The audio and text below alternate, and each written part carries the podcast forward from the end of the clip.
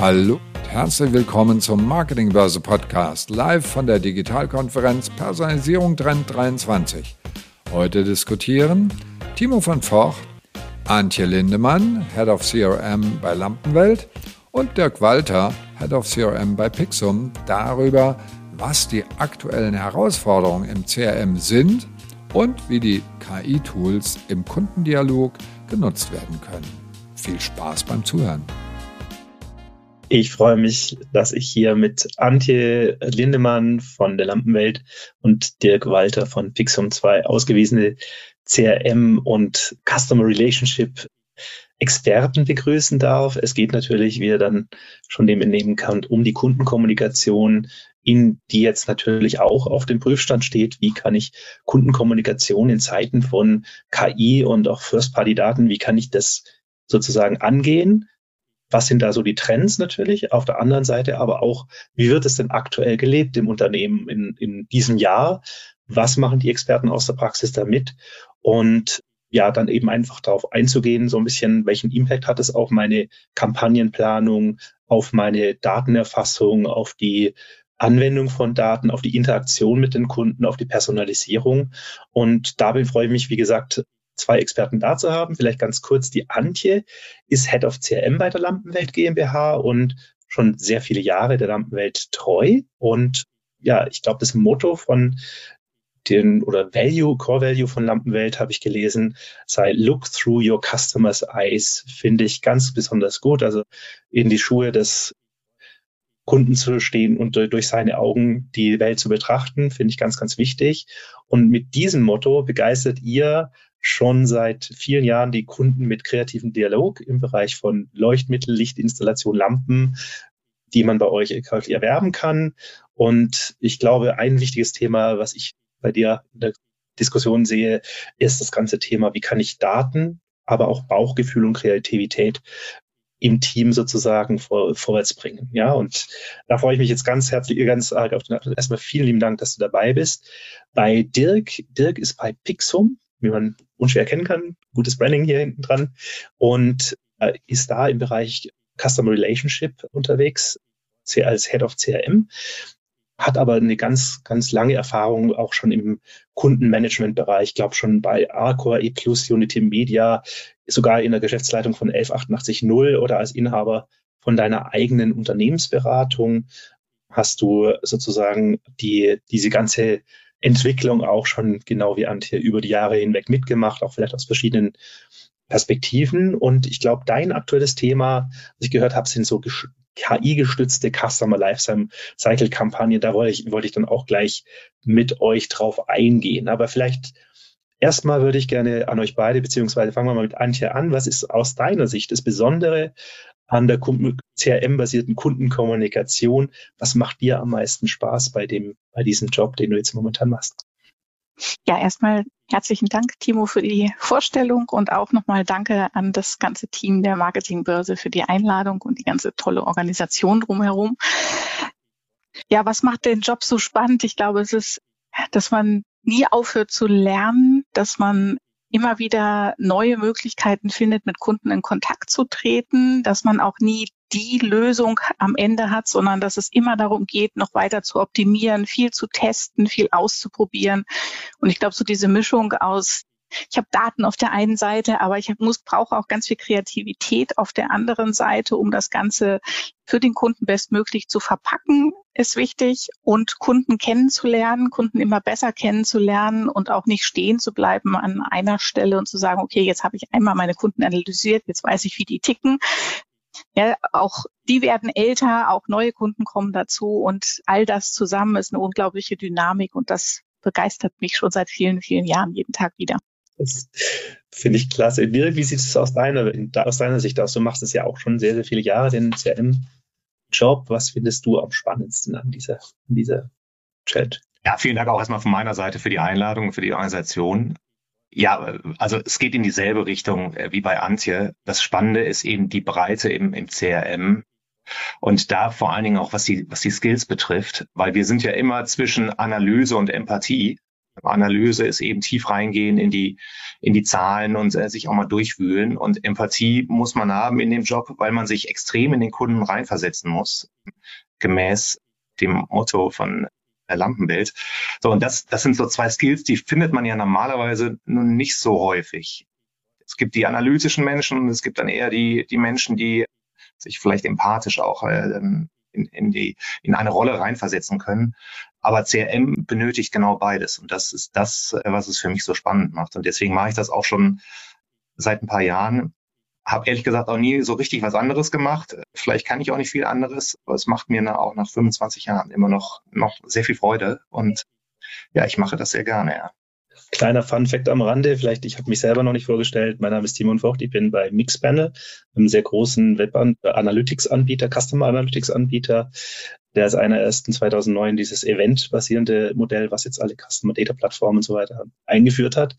Und ich komme aber aus, ursprünglich aus dem Dialog und habe sowohl B2B als auch B2C CRM-Kampagnen als einen der ersten Arbeitsplätze hier gehabt in Deutschland und finde es daher ganz, ganz spannend, wie so ein bisschen back to the roots und wieder raus aus der reinen Datenwelt hin zu Kreativität. Und ich glaube, was du da sagst, Dirk, das spricht mir völlig aus der Seele. Ist einfach, CRM heißt, also kreative Verständnis vom Kunden zu entwickeln, sozusagen, zu, auf seine Bedürfnisse einzugehen und das Ganze mit Daten zu analysieren, ob das, was man glaubt über den Kunden, ob das dann auch den Fakten entspricht, ob man da auf der richtigen Welle ist und ob das dann auf den Unternehmenserfolg dann auch oder auf den Kampagnenerfolg einzahlt, sozusagen, seine Annahmen. Und das heißt ständig auch wieder, weil das, was ich letztes Jahr gemacht habe, kann ich dieses Jahr nicht eins zu eins mit einer hundertprozentigen Erfolgsgarantie wiederholen, sondern ich muss immer wieder schauen, wie kann ich das weiter optimieren. Und da sind die Zeiten, die Taktungen seitdem, als ich angefangen habe, 2005 im CRM-Bereich und heute, glaube ich, ganz andere geworden. Also wie ist es aus eurer Sicht, wenn ihr jetzt mal so einen Rückblick macht, 2010, 2011, ja, und, und heute 2023, was sind für euch so die Core-Unterschiede? Also wo, was hat sich verbessert und was ist für euch aus eurer Sicht schwieriger geworden? Antje, wie, wie sieht es bei dir aus? Was, was sind die Unterschiede zwischen damals und heute? Ich glaube, die Fülle der Systemlandschaft, die, das Bewusstsein darüber, wie wichtig es ist, mit Daten zu arbeiten überhaupt und was das auch am Ende bedeutet, also wie man Daten zusammenführen muss, um mit denen weiterarbeiten zu können. Natürlich sind Kunden auch immer unterschiedlich, Bedürfnisse entwickeln sich unterschiedlich. Wenn ich daran denke, wie jeder von uns, glaube ich, inzwischen meint, er müsste am nächsten Tag sofort das Paket zu Hause empfangen können, was er gestern bestellt hat. Und auch diese Bedürfnisse sind natürlich etwas, womit man auch täglich umgehen muss und was einfach auch diese Dynamik mit sich bringt, wo man immer wieder dranbleiben muss. Also ich glaube, wir können uns einfach keinen Stillstand erlauben. Wir müssen immer weitergehen. Wir müssen immer sehr schnell und sehr proaktiv auf uns ganz genau anschauen, was zu welchem Setup passt an neuen Tools und ähnlichem. Äh, und ja, die Kundenbedürfnisse an der Stelle nie aus den Augen verlieren. Ich glaube, das ist geblieben. Ja, aber so die Dynamik hat meiner Meinung nach echt zugenommen. Wenn ich so überlege, was wir damals im E-Mail-Marketing gemacht haben und wie sich aus diesem reinen E-Mail-Marketing letztendlich ja auch CRM entwickelt hat. Dirk, wie siehst du das? Also wo sind da, wo siehst du da die, die Unterschiede zu früher oder auch zu den anderen Positionen, die du innet hattest? Was, was hat sich da aus deiner, aus deiner Sicht getan? Also grundsätzlich glaube ich, ist, ist CRM jetzt in den letzten 10, 15 Jahren dann auch wirklich im, in der betrieblichen Praxis erstmal angekommen. Ich kann mich erinnern, so in den Nullerjahren war CRM immer noch so ein bisschen Anhängsel entweder von der IT oder vom, vom Kundenservice. IT hat unser CRM verstanden, eben die, die Tools und Kundenservice hat unter CRM verstanden eben wirklich das operative Geschäft mit dem Kunden, also den, den Support. Und CRM war irgendwie so, so ein bisschen dazwischen. Das ist, glaube ich, jetzt ganz anders, weil das einfach inzwischen erkannt ist, dass, dass es ein wichtiges, wichtiger, wichtiger Bereich ist, mit einem großen Hebel auch, was den, was den Umsatz betrifft.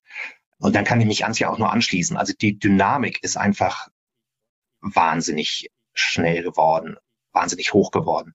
Also diese ganzen Themen, über die wir heute auch noch diskutieren werden, Predictive Scoring und Analyse und Vorhersagen treffen über Kunden.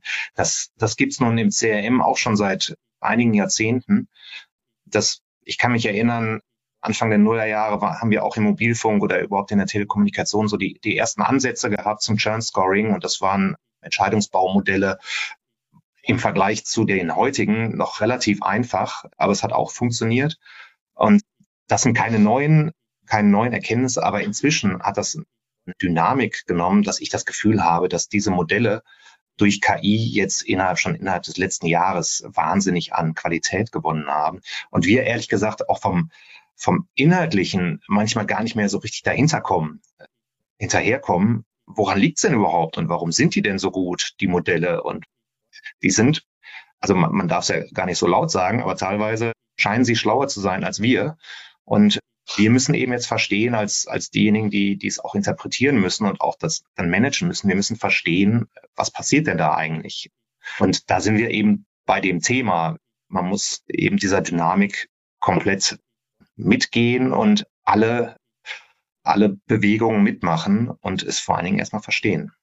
Wie das dann nochmal Speck, weil ich gerade so also, an meinen ersten Touchpoint mit CRM-Systemen gedacht habe und dann dachte ich vor langer, langer Zeit, als ich noch im Vertrieb gearbeitet habe, eine Zeit lang, habe ich tatsächlich mit ACT damals gearbeitet und das war damals ganz neu auf dem Markt oder eine neue Version von ACT war auf dem Markt und es war was ganz Tolles, Neues, dass man überhaupt Kunden Daten nachverfolgen konnte. Also dass man überhaupt Kunden mit einem Score versehen konnte und sagen konnte, hey, das scheint mir ein High Potential zu sein oder ähnliches.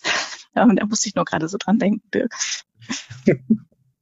Also ich weiß noch, als ich angefangen habe, war es mit Siebel war die Bibel sozusagen und was da drin steht und war alles on-premise. Also teilweise sieht man jetzt wieder ein Flashback auch in die Richtung, dass man alles in-house hostet, dass man bloß nichts nach außen gibt an Daten dass man, also dass man sozusagen so Datensilos auch schafft. Mittlerweile ist aber so, im Vertrieb musst du heute auch unterwegs mit den Daten zu, auf die Daten zugreifen können. Von daher sind diese ganzen SaaS-basierten Lösungen eigentlich aus dem, nicht mehr wegzudenken, aus dem Business nicht mehr wegzudenken. Aber was ich sehe, ist, dass die sagen wir so, die, du sagst es richtig gut, die, die eigentlich die Algorithmen, die Auswertungsmechanismen, die Mathe hinter den Daten hat sich eigentlich nicht sehr dramatisch verändert. Nur die Geschwindigkeit, die Vielzahl, glaube ich, an, an Datenpunkten, die wir jetzt zur Verfügung haben, über die gesamte Customer Journey hinweg. Und die Integrationen, Antje, das hast du, glaube ich, auch ganz gut. Du hast im Endeffekt unterschiedlichste Tools, die mit dem Kunden einen Kontaktpunkt schaffen, in der Akquise, auf der Webseite, in der App, am Telefon, über Fernsehen und so weiter über IoT, ja. Und dann hast du am Ende des Tages dann natürlich auch das klassische Medium E-Mail oder Brief oder eben, ja, da ist vielleicht auch nur die Frage, wo geht denn da die Reise hin? Weil, wie gesagt, ich habe eine Tochter, die ist 20 Jahre alt und die schaut sich keine Webseite mehr an. Ja, die, die, die erreichst du darüber nicht. Wenn du die erreichen willst, dann musst du über eine WhatsApp, Signal oder Telegram, über Instagram, TikTok mit der kommunizieren sozusagen, aber nicht über den klassischen E-Mail-Kanal, das liest sie nur, weil da irgendwie die Universitätsverwaltung dann ihr ab und zu mal was erzählt. Not, notgedrungen.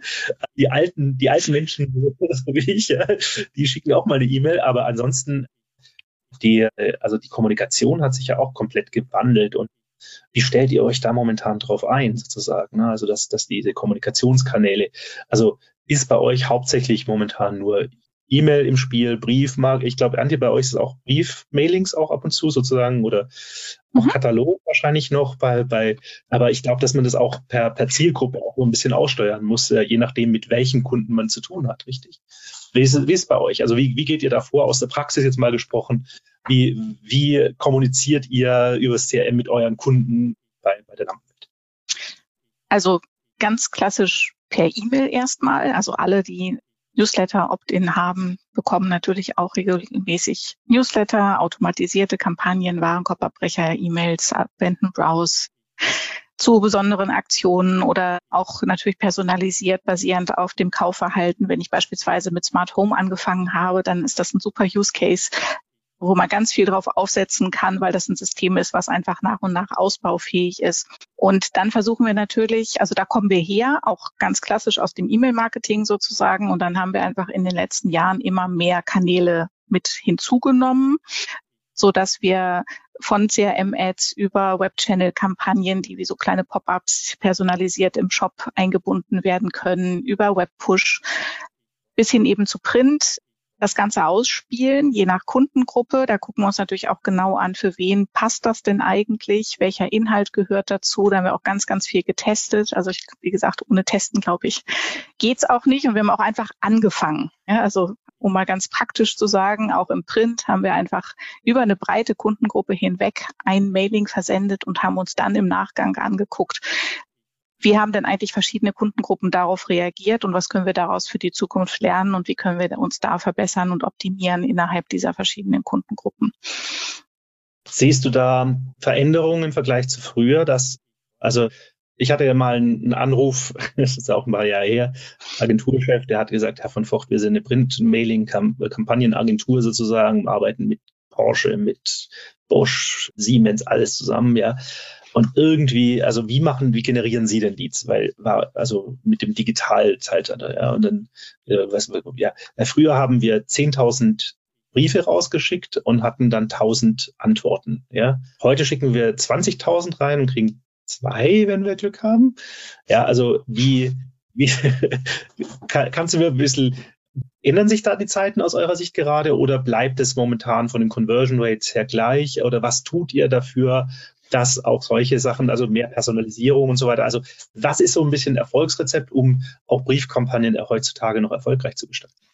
Ich glaube sogar, dass es ein ziemliches Hype-Thema ist, so die letzten zwei, drei Jahre. Ich weiß nicht, Dirk, wie es dir geht, aber ich finde, das Thema Print war lange tot. Ja, es hieß lange, machen wir nicht, das ist viel zu teuer, es lohnt sich überhaupt nicht und so weiter. Aber ich glaube, dadurch, dass es immer mehr Möglichkeiten gibt, auch Tools direkt in die CRM-Systeme zu integrieren und dann eben alle Segmentierungsmöglichkeiten zu nutzen, die man innerhalb des eigenen CRM-Systems hat. Das macht es natürlich viel, viel attraktiver, weil ich eben nicht mehr Gießkanne verschicken muss, sondern ich kann mir ganz genau angucken, an wen möchte ich denn eigentlich was verschicken. Und das, glaube ich, hat einen großen Effekt auch auf die Conversion-Rate am Ende, ja, dass man sich das sehr genau angucken kann und dass man auch viel besser dieses Spiel zwischen, du bekommst mal über diesen Kanal, mal über diesen Kanal Kommunikation und was passiert denn eigentlich dann? Also das weiter zu beobachten und zu gucken, gibt es eben auch Kunden, die zum Beispiel nie auf eine Produktempfehlungsmail reagieren, aber dafür immer auf Print reagieren. Ja, dann brauche ich denen die Mail nicht mehr zu schicken, sondern investiere an der Stelle eben auch in Print, weil ich weiß, okay, damit kann ich die super reaktivieren. Das, genau, das ist, wie läuft ja. das bei euch? Genau, also das, das Thema Print und, und Postmailing, also haptische Postmailings, spielt bei uns natürlich auch eine große Rolle.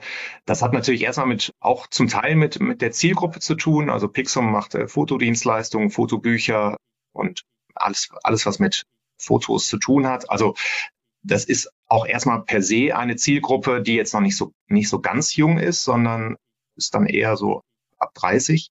Ähm, das ist das eine. Und dann ist natürlich das Thema Postmailing ist auch für unsere Kunden, die Erfahrung haben wir gemacht, wichtig und kommt gut an, weil natürlich dieses haptische allein schon durch unser Produkt auch vorgegeben ist. Wir haben das Bedürfnis unserer KundInnen ist eben auch wirklich aus digitalen Fotos etwas Haptisches zu tun. Das heißt also auch das, das Anfassen ist für, für diese, für diese Zielgruppe ganz wichtig. Und wir setzen deswegen das, das Thema Print Mailing, Direct Mail auch gezielt ein und adressieren dann natürlich erstmal nur unsere besseren Kunden, also die, von denen wir auch die Erwartung haben, dass wir, dass sie dann entsprechend darauf reagieren, setzen da auch schon sehr viel auf KI. Stichwort Scoring haben ein, ein Upsell-Scoring entwickelt. Das heißt, wir können prognostizieren, welcher Kunde wird denn äh, wirklich besonders gut auf das, auf das Werbemittel reagieren. Und ein zweites Erfolgsgeheimnis ist bei uns auch dies, die, die Recommendation. Also das heißt, äh, dass wir auch wirklich Produktvorschläge auf die Printmail, individuelle Produktvorschläge auf die Printmailings bekommen. Das ist nun auch eine Technik, die ist jetzt nicht mehr ganz so neu. Die gibt es jetzt nun auch schon seit ein paar Jahren, aber inzwischen ist das so ausgereift, dass das sehr einfach und genauso wie Antje gesagt hat, aus den bestehenden Tools heraus angesteuert werden kann. Also wir haben nicht mehr die großen Auflagen, wir haben kleine Auflagen, wir haben teilweise Mailings, die wirklich eins zu eins personalisiert sind äh, oder hyperpersonalisiert, wie man auch immer es nennt. Und das, das ist wirklich ein Erfolgsgeheimnis. Und da sehen wir auch wirklich einen, einen großen Hebel und auch was die Conversion Rates betrifft. Aber natürlich haben wir auch die junge Generation. Also meine Tochter ist 16 und wenn ich die nach der, ihrer E-Mail-Adresse frage, dann muss sie irgendwo wahrscheinlich in irgendeiner Schublade kramen oder im Zweifel wissen die so, so Mama und Papa besser, die E-Mail-Adresse. Das heißt, die kommunizieren natürlich nicht mehr über dieses Medium. Ähm, die sprechen wir natürlich ganz anders an, über Social Media, da erreichen wir sie. Und natürlich immer über das Handy, immer mobil. Und Kundenbindung funktioniert da bei uns über unsere App. Wir haben eine App, über die man auch Fotos, Fotoprodukte gestalten kann. Und die ist eben auch bei den Jüngeren, ist, ist die App immer in der Hosentasche. Und da sind wir jetzt schon seit einigen Jahren unterwegs mit, mit App-Pushes und Newsfeed und so weiter zu kommunizieren. Das ist natürlich äh, etwas anderes als E-Mail, weil die Conversion Rates deutlich geringer sind, aber wir erreichen da genau diese Zielgruppen. Und wir müssen das eben immer attraktiver machen. Das ist ein hoher strategischer Fokus bei uns. Die, die App haben jetzt gerade ein, gestern ein neues Produkt gelauncht, eine, Postkarte. Also wir kennen das noch, Ansichtskarte aus dem Urlaub, die man schicken kann. Das geht bei uns jetzt über die App. Man kann ein Foto von sich machen am Strand, schickt die, gibt die Adresse rein, wo es von der Oma und dann wird es rausgeschickt. Und so erreichen wir eben auch die jüngere Zielgruppe, die genau diesen, diese einfachen Lösungen mobilen Endgerät haben wollen. Also Hyperpersonalisierung ist natürlich auch, lebt natürlich auch von den ganzen Daten erfasst. Ihr müsst schauen, also was ich jetzt mehr und mehr sehe, ist halt, die Daten sind nicht mehr das große Thema heutzutage, trotzdem immer noch die Datenqualität und auch die Opt-ins und so weiter, also ganz Datenschutz. Aber das sind ja CRM-Marketer schon von Anfang seit 2001, glaube ich, gewohnt, ja, dass man doppelt Opt-in braucht, dass man diese ganzen Sachen auch Purpose-basiert und so weiter macht. Da seid ihr natürlich schon sehr Vorreiter, dass ihr auch als Shop auch eine App habt, sozusagen, First-Party-Daten damit generiert und damit natürlich auch das Ganze top personalisieren könnt. Gleichzeitig ist natürlich so, wenn ich nur noch in die One-to-One-Konjugation muss ich trotzdem natürlich auch schauen, validieren, ob das dann auch tatsächlich dann, dann funktioniert, klar. Wie sieht es bei euch aus mit der, äh, letztendlich, also wann, um es ein bisschen auf den Punkt zu bringen, mit Custom Lifecycle, Kampagnen und so weiter, wann ist denn der richtige Zeitpunkt für welche Aktion im Bereich des, des Kunden? Also wie, wie segmentiert er das, wie strukturiert er das in der Vorgehensweise und was, was würde, wirst du das da jemand empfehlen, der jetzt neu CRM ist oder also jetzt da start, durchstarten möchte und, und seinen Kunden, seine Kundenkommunikation auf neue Füße stellen möchte? Also wir haben eigentlich den, den Customer Lifecycle in, in relativ einfache Stufen eingeteilt. Das geht los mit der, mit dem, mit der Welcome-Phase.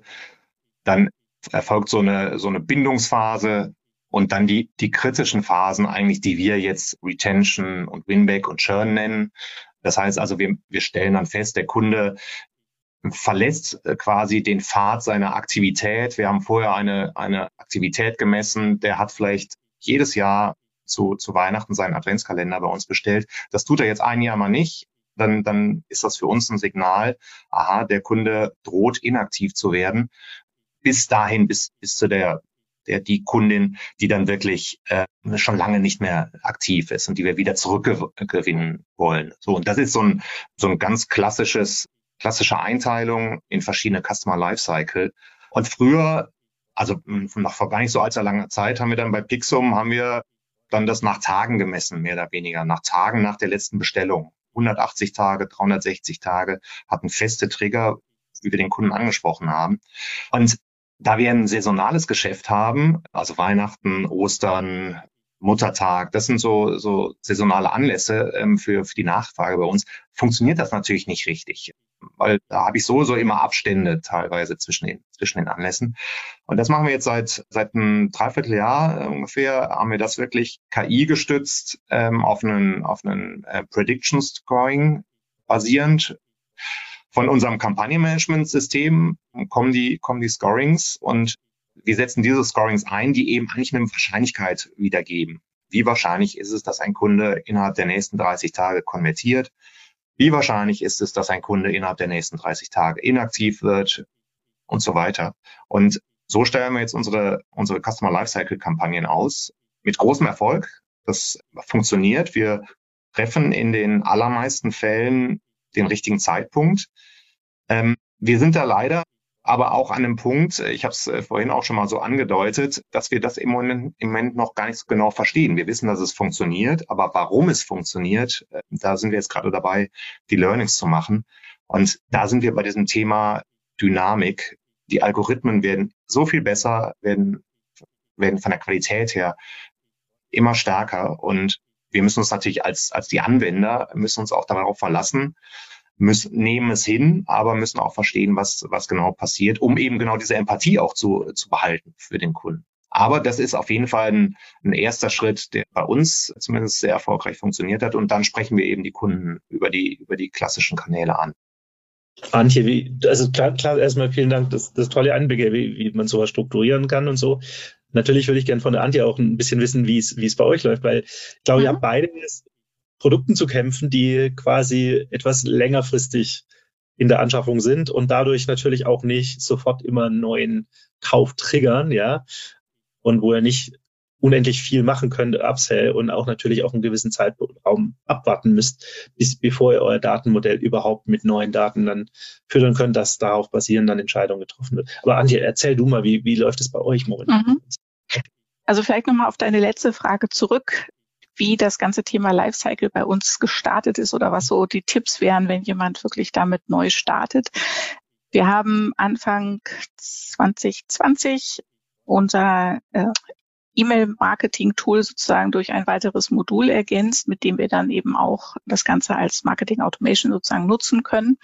Und innerhalb dieses Tools, also wir arbeiten mit Imasis, war es so, dass da gibt schon so vorgefertigte Strecken, die heißen Taktiken die genau auf diese verschiedenen Ziele auch einzahlen. Und wir haben in einigen Teilen auch wirklich damit angefangen. Das heißt, da habe ich so eine Art Blaupause immer schon für bestimmte Use Cases, also zum Beispiel für eine Willkommensstrecke, zum Beispiel für ein Winback, zum Beispiel für Lead to First Time Buyer.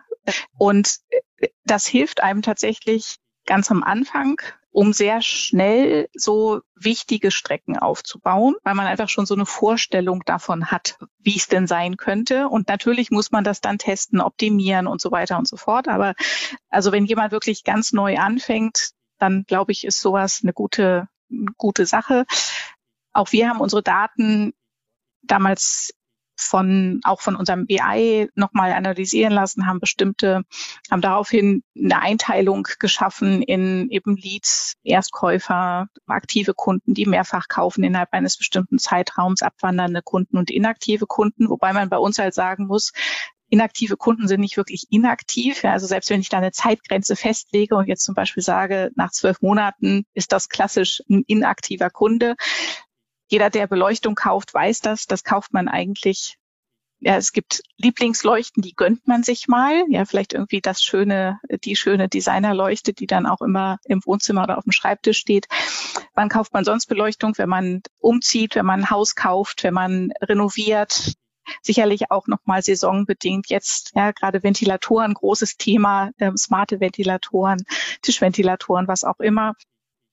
Also es gibt natürlich viele, viele verschiedene Anlässe rund ums Jahr, die wir auch versuchen durch die verschiedenen Kampagnen immer aufzugreifen und die Kunden damit anzusprechen. Aber es ist schon sozusagen anlassbezogen, wann man auch Beleuchtung kauft. Und da muss man natürlich ein bisschen drauf eingehen. Und deswegen ist auch das Thema, wie viel KI kann ich denn da eigentlich nutzen, passt das denn überhaupt schon? Also wir hatten mal vor drei, vier Jahren und da war wahrscheinlich das Ganze noch nicht so ausgereift, haben wir mal auch mit einem Anbieter zusammengearbeitet, um so statistische Zwillinge praktisch innerhalb unserer eigenen Kundenbasis zu finden und die dann auch wieder anzusprechen. Und da war ganz klar die Erkenntnis, so funktioniert's noch nicht. Das mag jetzt anders sein, aber ich muss sagen, dieses Thema Blackbox Ne? Und da bin ich bei dir, Dirk. So dieses, als Mensch hat man, glaube ich, immer das Bedürfnis, Dinge zu verstehen und zu hinterfragen. Und wir sind ja auch als CRM-Menschen auch wirklich analysegetrieben und neugierig. Ich glaube, das zeichnet wahrscheinlich viele, viele CRM-Manager aus. Und diese Neugier führt natürlich dazu, dass man immer verstehen möchte, warum irgendwas passiert, weil man dann ja auch reagieren möchte auf das, was man gerade verstanden hat. Und das, glaube ich, so die Krux gerade an diesem, wie viel Vertrauen schenke ich. Also ich muss ja einen großen Vertrauensvorschuss erstmal auch haben, wenn ich sage, okay, ich gebe das Ganze jetzt mal an eine KI. Ja, und lass das System einfach mal entscheiden, was passiert. Und dann gucke ich mir an, war das jetzt besser oder schlechter. Und also, das, ähm, ja, aus einer Sicht ist halt so, du musst, Andi, du musst ja immer schauen, dass du die Daten erstmal in den Griff bekommst und erstmal verstehst, erstmal verstehst, was geht gerade ab, welche Segmente gibt es überhaupt.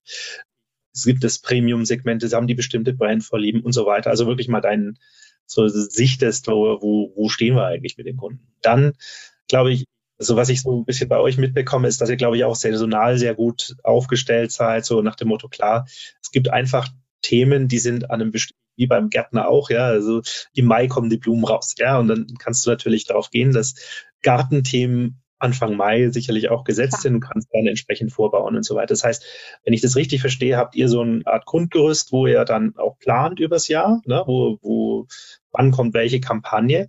So, und wenn es dann um die One-to-One-Kommunikation geht oder zu, zu schauen, was ist jetzt gerade bei diesem Individuum dran, dann kann euch natürlich die KI helfen, sozusagen genau. Patterns zu erkennen und so weiter. Ne? Aber schwierig zu, zu wissen von außen, wenn man mit dem Kunden nicht ständig in Kontakt ist und der nicht dauernd auf der Website ist, ob der jetzt gerade umzieht, ob der einen, neu, also einen neuen Standort hat, neue Wohnung gerade renoviert oder sowas. Das heißt, da kommt doch, glaube ich, dann nachher die Kreativität ins Spiel, dass ich schaue, wie kann ich mein Messaging dann auch so platzieren, dass es dann richtig kommt. Ich meine, wenn ihr Briefmailings macht, könnte ich mir vorstellen, da gibt es natürlich die Informationen, ob jemand umzieht. Da gibt es die Informationen auch. Ihr könnt natürlich auch anhand der Adresse, Adress-Changes sozusagen dann, alle, die ihre Adresse gewechselt haben in den letzten 20, 20 Tagen oder sowas, bekommen dann Mail. Die Frage ist, wie kann ich das noch zeitnah machen sozusagen? Also wie kann ich auf ein bestimmtes Bedürfnis von einem Kunden in Echtzeit eingehen? Also ich glaube, da, da liegt dann nachher die nächste Evolutionsstufe drin. Ja, und da wäre die so ein bisschen die Frage. Ich glaube, Dirk, ihr seid, glaube ich, schon relativ nahe da dran wahrscheinlich, ne? durch die App und so weiter. Ihr habt First-Party-Daten, ihr habt das Ganze. Ihr könnt natürlich auch schauen, wofür hat sich ein Nutzer aktuell jetzt gerade interessiert. Und das ist natürlich kein Investitionsgut wie eine Designerlampe. Ja? Das heißt, da kann ich relativ zügig arbeiten sozusagen. Hast du da irgendwelche Tipps sozusagen? Wie kann ich in die Echtzeit One-to-One, du hast vorher gesagt, mit Push-Notifications und auch In-App oder über vielleicht auch, nutzt ihr schon sowas wie WhatsApp oder sowas? Also wie, wie komme ich in diesen Echtzeitdialog mit dem Kunden, sodass ich dann sein aktuelles Bedürfnis gleich abgreife, bevor es jemand anderes tut?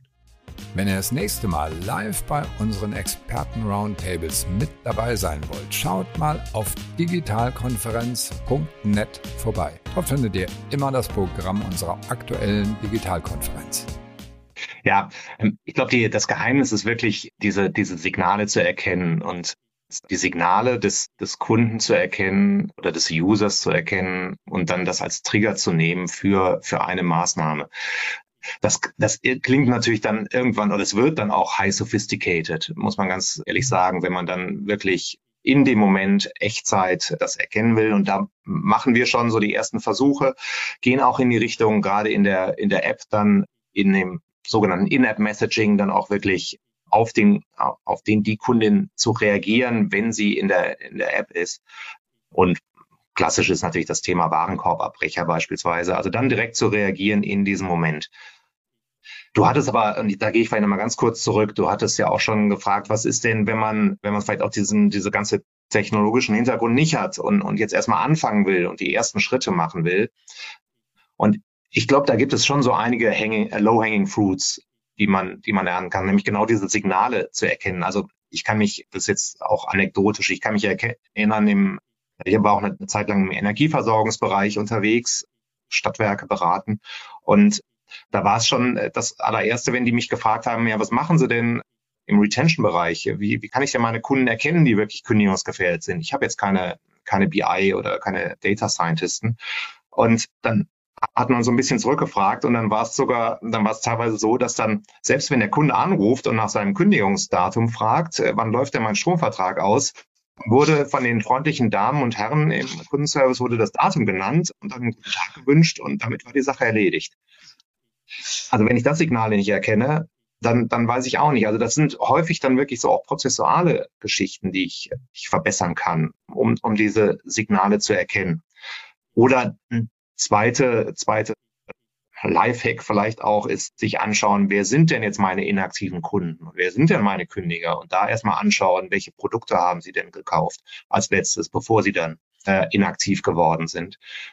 Das ist dann wieder ein analytisches Thema. Da braucht man jetzt auch nicht unbedingt irgendwie eine Masis oder sonst irgendwas dazu, sondern da reicht dann eine Excel, um sich das anzuschauen und Häufungen, Häufungen festzustellen. So, also es muss ja nicht immer Lifetime, high sophisticated mit Scoring sein. Aber das ist natürlich ein, ein Rieseninstrument. Und ja, bei uns ist es eben in dem Moment, wenn der Kunde auf der Website ist oder in der App, dann versuchen wir diese Signale zu erkennen.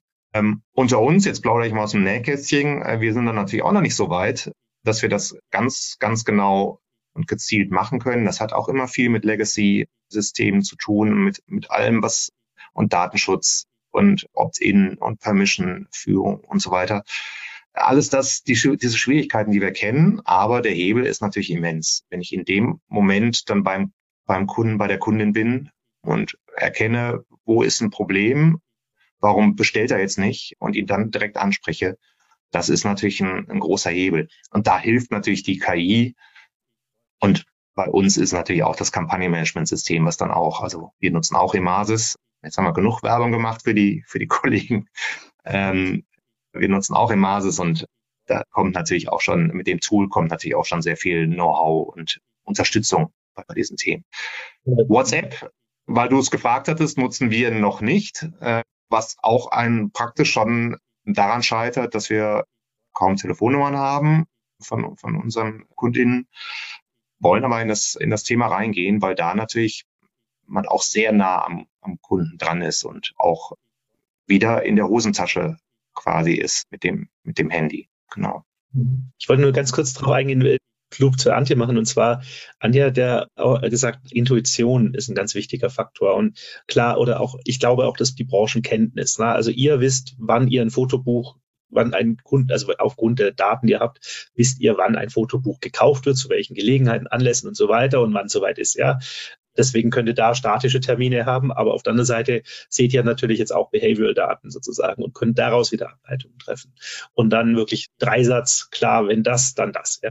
Antje, ich fand es auch mit, du hast gesagt vorher mit den Licht, also wenn du, wenn du entsprechende Lichtsteuerungsanlagen hast sozusagen, also diese neuen Smart, also Smart Leuchten sozusagen, ähm, mhm natürlich ein sehr, sehr guter Aufhänger ist, um dann mit dem Kunden längerfristig in Kontakt zu bleiben oder auch das Thema Smart Home vielleicht auch dann zu bedienen und zu schauen, wie kann ich in diesem Kontext dann auch mit den, den Kunden kommunizieren. Das heißt für mich, Intuition, Erfahrung und Kreativität rund um dieses Thema, den Nutzer dafür begeistern, interessieren, wieder zurückholen.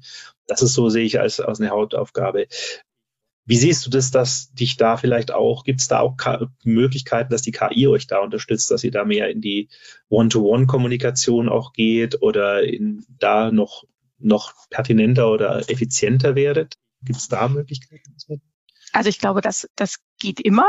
Ja, und wir stehen ja, also ich glaube, KI wird ja auch nicht mehr weggehen, sondern die wird ja sich immer weiterentwickeln und wir werden das in immer, immer mehr Systemen auch zur Verfügung haben. Und ich meine, wenn man mal so ins Blaue denkt, wie cool wäre das denn, wenn ich einfach auch meine Kampagnen so aufsetzen kann? Ja, wenn ich einfach mit meinem Kampagnenmanagementsystem rede und sage, hey, ich möchte gerne eine Kampagne machen für Kunden, die haben das erste Mal eine smarte Lichtsteuerung gekauft und den möchte ich jetzt dieses, jenes Drittes noch zur Verfügung stellen. Und das System baut sozusagen schon dynamisch im Hintergrund die ganzen Segmente, schlägt vielleicht sogar vor, wie die Kampagnen aufgesetzt werden müssen, welche Personalisierungsmöglichkeiten da sind oder so.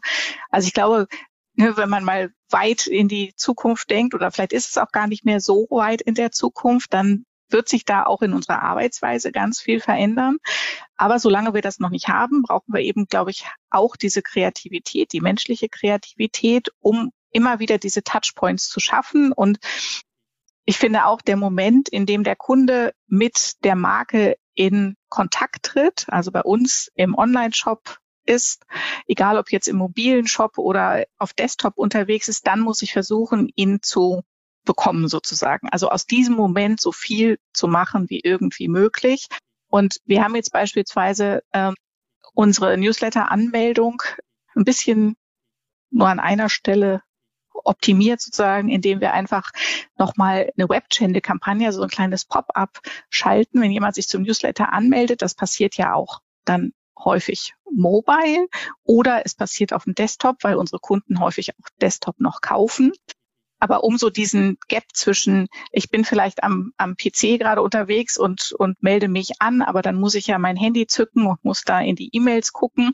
Um das so ein bisschen auch aufzulösen, ähm, zeigen wir zum Beispiel, sobald derjenige auf den Bestätigungslink geklickt hat, nochmal so ein Webchannel-Pop-up an, wo auch der Gutschein nochmal mit drauf ist, den er für seine Newsletter-Anmeldung bekommen hat. Und solche Kleinigkeiten, glaube ich, können dabei helfen, auch dem Kunden das Leben ein bisschen einfacher zu machen und mhm. letztendlich eben auch immer stärker hoffentlich diese verschiedenen Kanäle aufzulösen, ähm, die eben auch immer noch benutzt werden. Und klar, wenn ich in Richtung WhatsApp denke, ja, wenn man sich mal so auf den Messen jetzt OMR oder K5 umguckt, das Thema ist ja in vielerlei Munde und sieht auf den ersten Blick auch erstmal echt gut aus.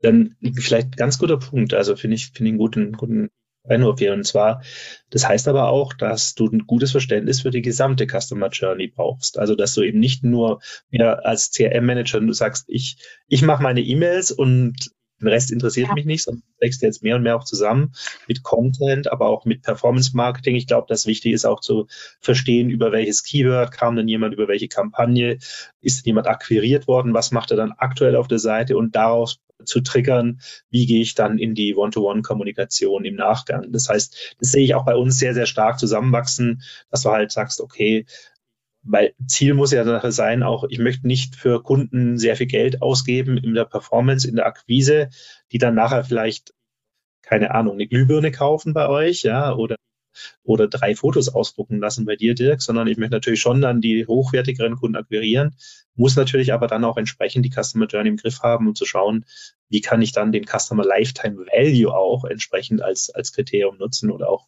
den Deckungsbeitrag, den ich pro Kunden habe, entsprechend auch optimieren. Auch da helfen natürlich so Machine Learning und äh, Algorithmen im Hintergrund dabei. Also das sehe, also ich sehe halt auch zum Beispiel, dass wir dann sehr stark in die Richtung, welche User-Signale gibt es denn eigentlich und wie hängen zum Beispiel bestimmte Käufe miteinander zusammen? Kann ich hier zum Beispiel, wenn ich, wenn der Kunde das gekauft hat, kann ich dann auch, äh, wie hoch ist die Wahrscheinlichkeit, dass er auch das kauft und solche Geschichten, also diese Produktaffinititäten, aber auch, also wenn ich jetzt nach drei Tagen das E-Mail rausschicke, ist dann die Wahrscheinlichkeit zur Konversion höher, äh, als wenn ich es nach sechs Tagen oder nach einem Tag rausschicke. Und ist es abhängig vom jeweiligen Produkt, vom Kunden, vom Segment und so weiter. Ne? Also geht schon mhm. sehr, sehr klar, wovon wir früher ja eigentlich nur träumen konnten. Ne? Das heißt, heute kann ich sehr, sehr kleines Mikrotargeting machen, was die Segmente angeht und kann das halt auch, und da, das wäre jetzt das nächste Stichwort, Automatisierung des Ganzen. Ja, also ich kann das natürlich heutzutage gerade bei, wenn ich hunderttausende Kunden habe, mit Pixel kann ich ja nicht einfach dann das Ganze händisch machen sozusagen. Da fehlt dann, also ein manueller Prozess macht da keinen Sinn. Ich finde es toll, dass du da schon sehr viel steuerst mit Content, mit, mit, dass ihr dann wirklich individualisierte Briefe haben. Aber also aus meiner Sicht ist halt jetzt so, mit KI und so weiter kannst du vieles erschlagen, aber du kannst halt nicht die Intuition und Kreativität, um da nochmal drauf zurückzukommen, ersetzen. Du musst natürlich schon schauen, wie steuerst du sowas? Ja, wie automatis wo automatisierst du? Wo priorisierst du diese Automatisierung auch? Und wie kontrollierst du, dass die dir nicht aus dem Ruder läuft, sozusagen? Wie, wie geht ihr damit um, Dirk? Habt ihr da irgendwelche Mechanismen, wo er sagt, so setzen wir Automatisierung um? Ist es bei euch, sind das quasi Projektsprints? Sind das große strategische Projekte? Wie, wie muss ich mir das vorstellen? Wie kriege ich mehr Automatisierung umgesetzt? Wie kriege ich sowas in, in mein tägliches Business reingetragen? Weil das ist, glaube ich, auch kein Selbstläufer. Nee, äh, tatsächlich. Wenn ich dann natürlich bei jedem Kunden eigene individuelle Kommunikation habe, dann geht das natürlich nicht mehr auf dem klassischen Wege, dann, dann sind wir in der Automatisierung. Und wenn ich es automatisiere, dann brauche ich natürlich die Kontrolle. Das ist, glaube ich, genau das, was du, was du ansprichst. Und ähm, wir versuchen da jetzt uns anzunähern, erstmal, also über ein, über ein ganz einfaches Kontaktregelwerk. Also wenn der Kunde in einer Customer Lifecycle Kampagne ist und mit eben angesprochen wird, weil wir erkannt haben, er ist droht inaktiv zu werden, dann wird er natürlich aus bestimmten anderen Kampagnen ausgeschlossen, also das klassische Frequency Capping. Aber das muss natürlich viel, viel feiner werden. Und da müssen uns oder helfen uns natürlich auch die, die Kampagnenmanagement Systeme. Das kann man dann nicht mehr irgendwie in einem Kampagnenplan auf, in, in Excel oder in PowerPoint abbilden, sondern das ist dann natürlich wirklich ähm, ein, ein, ein Managementsystem, was da unterstützen muss. Aber trotzdem muss, und das ist die gute Nachricht, Human Intelligence wird dann schon noch äh, benötigt, genau für das, das Erarbeiten und das intuitive Erarbeiten dieser, dieser Regeln. Wann ist es denn jetzt genau der richtige Zeitpunkt, äh, um den Kunden dann wieder in eine andere Kampagne zu geben? Wie lange halte ich ihn in so einer Customer Lifecycle Kampagne und wann, wann geht er da vielleicht wieder raus? So. Und das ist natürlich schon, schon ein strategisches Thema. Äh, und ich, wenn, wenn wir jetzt auch noch an das Thema ähm, KI-gestützte Content-Erstellung denken, also das heißt, dann kriegt dann vielleicht auch noch jeder, jeder Empfänger, jede Empfängerin kriegt dann auch noch einen unterschiedlichen Text und oder unterschiedliche Textbausteine. Dann wird es ja noch mal komplizierter. Dann habe ich wirklich Zeitpunkt, Angebot und dann auch noch Text sehr, sehr individuell. Und da bin ich dann nicht mehr in einer, in einer zweidimensionalen oder dreidimensionalen Matrix, sondern dann wird es echt kompliziert. Das geht natürlich nur noch über, über ein Kampagnenmanagementsystem und wirklich CRM-Manager, die das dann auch durchsteuern können. Und vor allen Dingen, wir brauchen die Kontrolle. Wir müssen eben sehen, was funktioniert, was hat nicht gut funktioniert. Und Antje hat es auch schon angedeutet, wir kommen aus dem Testen im Moment gar nicht mehr raus. Und gerade, also bei uns ist es zumindest so, natürlich auch unser Management möchte alles testen und das ist alles gut. Aber häufig muss ich jetzt auch sagen, wir können nicht alles testen, weil wir verlieren auch schon den Überblick über das Testing, über die verschiedenen Testszenarien. Also es, es wird nicht einfacher, es wird spannender, aber es wird nicht einfacher. Weiteres ja. Wir haben noch zehn Minuten und mhm. wir haben eine erste Frage hier, die noch auf die Frage von vorhin mit WhatsApp zurückging sozusagen da war die Frage an euch beide äh, von jemand, der aus, uns aus Brasilien zuschaut. Also erstmal viele Grüße an Brasilien zu früh, früher Stunde.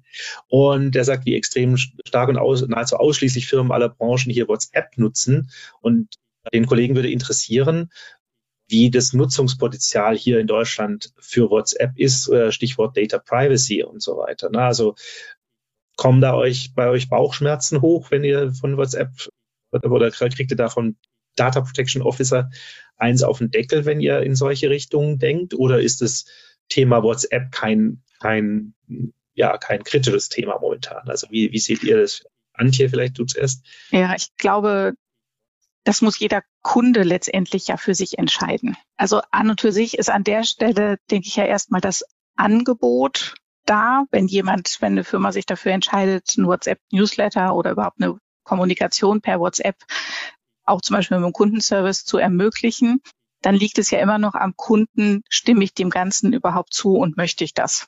Und ich glaube, da gibt es einfach ganz, ganz große Unterschiede.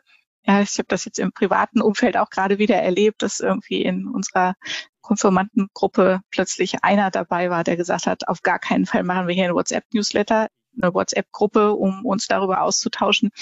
Und Deswegen, ich glaube, man muss es als, oder es ist eine Option, die man Kunden als zusätzlichen Kanal anbieten kann. Aber da sind wir halt ne, immer noch bei der gleichen, bei dem gleichen Marketingprinzip, was ja schon seit Jahrzehnten sozusagen da ist.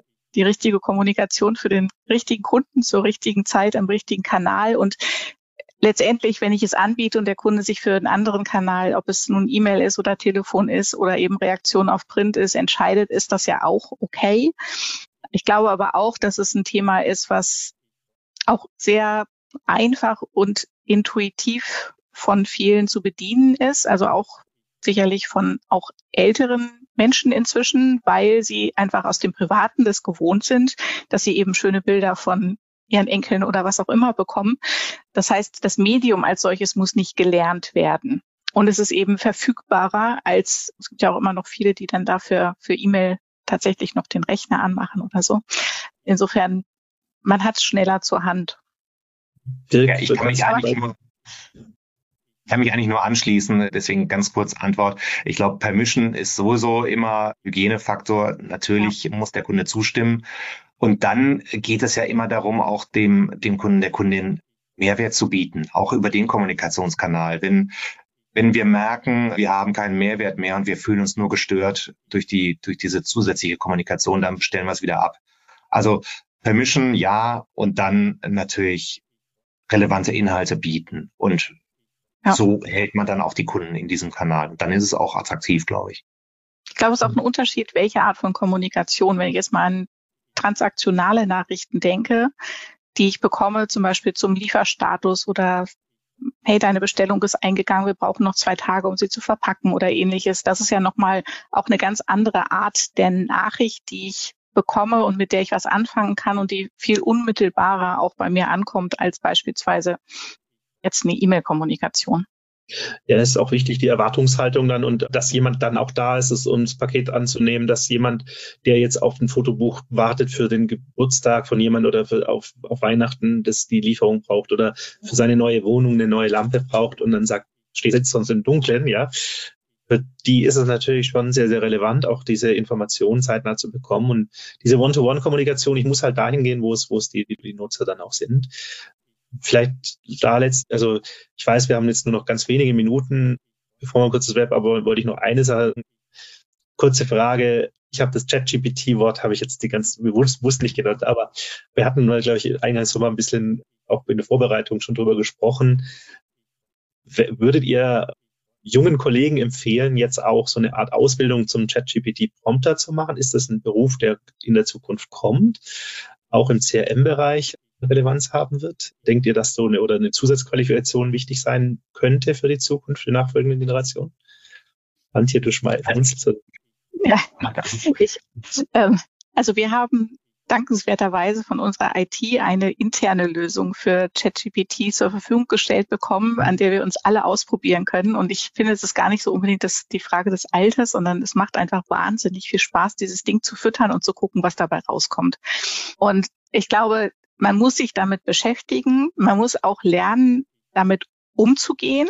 Ja, also wenn ich ähm, nicht sage, wir sind in Deutschland, es ist Sommer, wir sind eine Firma, die Beleuchtung verkauft, meine Zielgruppe sieht so und so aus, dann fallen die Antworten natürlich ganz anders aus, ja, also und mhm. ich glaube, dieses Lernen mit, was muss ich denn für, welche Informationen sind relevant, damit ich nachher ein Ergebnis bekomme, was ich gerne weiterverwenden möchte, das muss man halt wieder testen, testen, testen. Ja, und ob es dafür jetzt eine Ausbildung braucht, wage ich mal in Frage zu stellen. Also für mich wäre es eine Frage des einfach machen, testen, probieren und Spaß haben.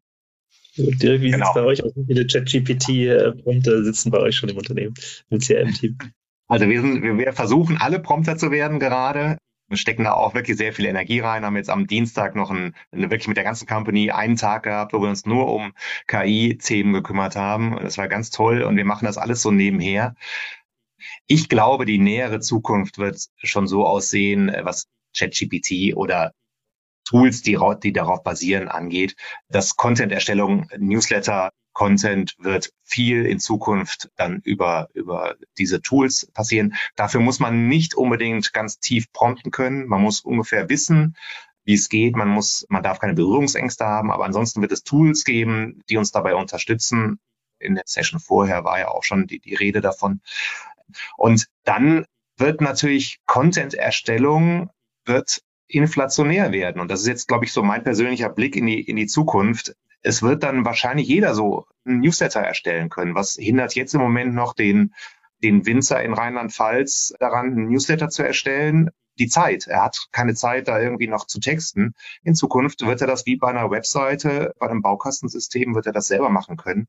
Das heißt, wir werden das erleben, dass Newsletter in einer guten Qualität beispielsweise inflationär sind. Das, wird, das werden viele können.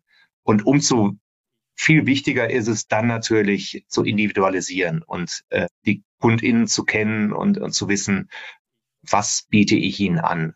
Weil das wird das Differenzierungsmerkmal sein für die Zukunft, meiner, meiner Meinung nach. Also prompten ja, aber vor allen Dingen keine Berührungsängste haben und es kommt, es, es ist da. Wir werden es nicht mehr los. Mhm. Und Gut, zusammenarbeiten. Ich glaube, das ist dann auch nochmal ganz. Andi, ganz kurz. Sorry. Ja, ich nur sagen, Andi, auch für dich jetzt zum Abschluss. Wie sieht bei dir der Ausblick aus? Wie wird, wird aus deiner Sicht die Zukunft hier in CRM aussehen mit, mit KI-Möglichkeiten? Was siehst du da voraus? Ich glaube auch, dass es unser aller Leben mit berühren wird. Ja, also sowohl das berufliche als das, das private, dass es aber umso wichtiger wird eben auch äh, innerhalb der Unternehmen sich trotzdem auf ein gemeinsames Verständnis der Kundenkommunikation zu einigen, also dieses Miteinander auch über die Abteilungen hinweg, dass es eben dabei bleibt, dass das Unternehmen eine Handschrift hat, ein, ja, dass, dass man dieses Look and Feel irgendwie nicht aus den Augen verliert, weil sozusagen eine KI das übernommen hat, sondern es muss ja trotzdem, jede, jede Firma hat so ihre DNA, die auch irgendwie in der Kommunikation ja weiter transportiert werden muss. Und die KI dahin zu ziehen, dass sie genau das tut, für verschiedene Kundengruppen personalisiert. Ähm, da bin ich gespannt, wie es da weitergeht. Also erstmal euch beiden ganz, ganz herzlichen Dank. Vielleicht als kurzes Schlussstatement, ich sehe schon, der Janik ist schon da, würde ich sagen, wir müssen in Zukunft nicht Angst haben um die Jobs im CRM-Bereich, die wird es weiterhin geben. Werden, die Rollen werden sich ein bisschen verändern in die Richtung, ich muss mit Intuition, Kreativität und Datenverständnis mehr Relevanz und die richtige Interaktion im richtigen Zeitpunkt schaffen. Das heißt, ich brauche die richtigen Tools und Systeme. Manchmal reicht auch ein Excel-Sheet, lieber Dirk, genau, aber einfach zu verstehen, was treibt den Kunden gerade um, wie kann ich ihn erreichen, wie kann ich ihn dazu verführen, nochmal mich, sich mit meiner Marke, mit meinem Angebot äh, zu beschäftigen. Und das sollte natürlich genau zeitgenau kommen. In Zukunft werden wir mehr Kommunikation sehen, wir werden natürlich auch mehr unrelevante Koalitionen sehen. Es gibt unterschiedliche Kanäle. WhatsApp ist nur eine davon. Sicherlich gibt es noch ganz, ganz viele andere. Und ich denke, dass die KI uns he helfen wird, besser zu werden. Ich sehe auch viele Tools am Markt, die mittlerweile halt auch schon die Tests automatisieren, so dass ich dann eben relevantere Ergebnisse hinbekomme über die Zeit. Schwer tun sich natürlich gerade die Firmen, die langsam verdrehende Produkte sozusagen haben, die Luxusgüter, hochpreisige Produkte haben oder im Gegensatz zu Abo-Services oder Vollsortimentern, die natürlich regelmäßig im Kontakt mit den Kunden stehen. Ich glaube, da habt ihr schon mal ganz gut gezeigt, wie man hier die Messlatte um einiges höher legen kann, wie man das richtig gut macht. Und ich sehe auch ganz, ganz viele spannende Projekte bei euch. Ich hoffe, wir können dann vielleicht nächstes Jahr mal wieder darüber diskutieren, wenn ihr da schon wieder einen Schritt weiter seid und zeigt, wie, wie das funktioniert, ja, wie das, wie man das zum Laufen bringt. Also war ganz, ganz spannend heute. Vielen, vielen Dank für eure Zeit und euren tollen Input. Hat richtig Spaß gemacht. Das war der Marketingbörse Podcast mit einem Mitschnitt der Digitalkonferenz Personalisierung Trend 23 aus dem Juni 2023. Es diskutierten Timo von Vocht, Antje Lindemann, Head of CRM bei Lampenwelt und Dirk Walter, Head of CRM bei Pixum. Danke fürs Zuhören und gerne das nächste Mal live bei digitalkonferenz.net.